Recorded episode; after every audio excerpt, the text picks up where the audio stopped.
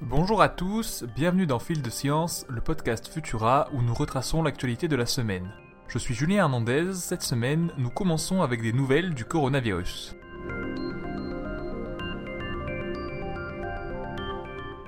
La recherche ne faiblit pas concernant les effets du SARS-CoV-2 sur notre santé.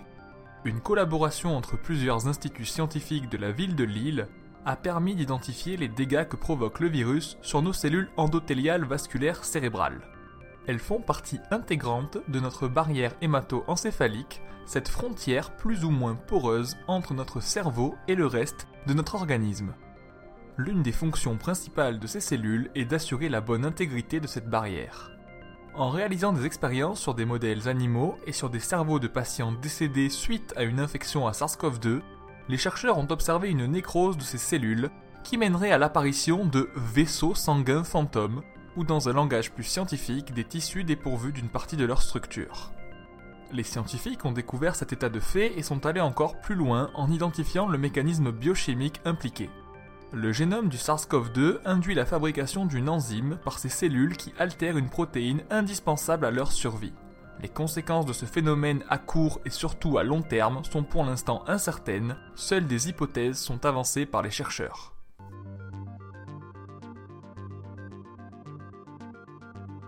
C'est une première mondiale dans le monde de la médecine. Une équipe new-yorkaise a réussi à faire fonctionner un rein provenant d'un cochon génétiquement modifié chez une patiente décédée sans observer de rejet pendant trois jours. Il a été maintenu en activité à l'extérieur du corps du sujet et a assuré pleinement ses fonctions physiologiques. Une réussite qui pourrait changer le destin des patients en attente de greffe d'organes qui meurent chaque année par manque de greffons disponibles. Si l'expérience est porteuse d'espoir, il faudra s'assurer de sa faisabilité, car la technique utilisée par les chirurgiens est encore obscure, et de son efficacité dans le temps et chez des patients en vie. Aussi, il convient d'interroger l'éthique de ce genre de pratique, ce que nous ferons dans un prochain article que vous pourrez bientôt retrouver sur le site de Futura. Des astronomes tiendraient-ils enfin le marqueur chimique pour identifier les collisions spatiales entre planètes?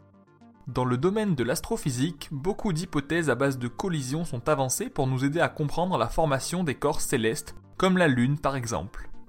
Grâce à des analyses récentes de la composition chimique d'une étoile, des chercheurs du MIT pensent avoir découvert la preuve d'un tel phénomène. La présence abondante de monoxyde de carbone leur a fait émettre plusieurs hypothèses, mais une seule est concordante avec le faisceau de preuves qu'ils ont réuni.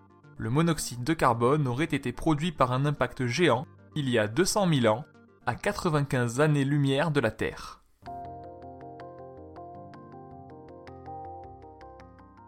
Un nouveau casse-tête frappe la communauté des chercheurs en astrophysique. Le radiotélescope australien ASCAP a capté des signaux pour le moins étranges en comparaison avec les informations habituellement récoltées par ce type d'appareil. Mais voilà quelque chose d'encore plus curieux. Les données issues de ces signaux, lorsqu'elles sont intégrées au sein des modèles théoriques des astrophysiciens, ne permettent pas d'identifier le corps céleste qui en est à l'origine. C'est donc la fête aux hypothèses dans ce domaine de recherche. Est-ce une émission inconnue d'un objet déjà connu Un problème dans l'appareil de mesure Ou est-ce que ces signaux prédisent la découverte future d'une nouvelle classe d'objets astrophysiques? Une chose est sûre, l'univers n'a pas fini de nous surprendre.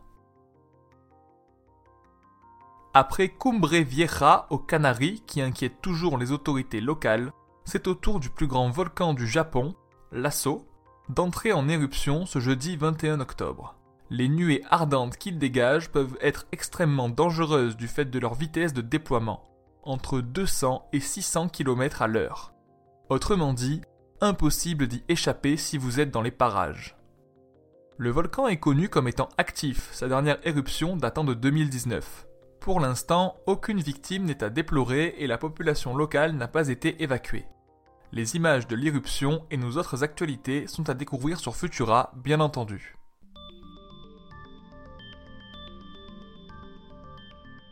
Pour ne rien manquer de l'actualité scientifique, rendez-vous sur les plateformes de diffusion pour vous abonner à Fil de Science et à nos autres podcasts. Ne manquez pas notre nouvel épisode de Chasseurs de Science consacré à l'extravagant astronome Tycho Brahe, demain, samedi. Si cet épisode vous a plu, n'hésitez pas à nous laisser un commentaire et un like sur Tumult et à nous y poser vos questions. On se retrouve vendredi prochain, à 18h30, avec toujours plus de nouveautés scientifiques. Bon week-end à tous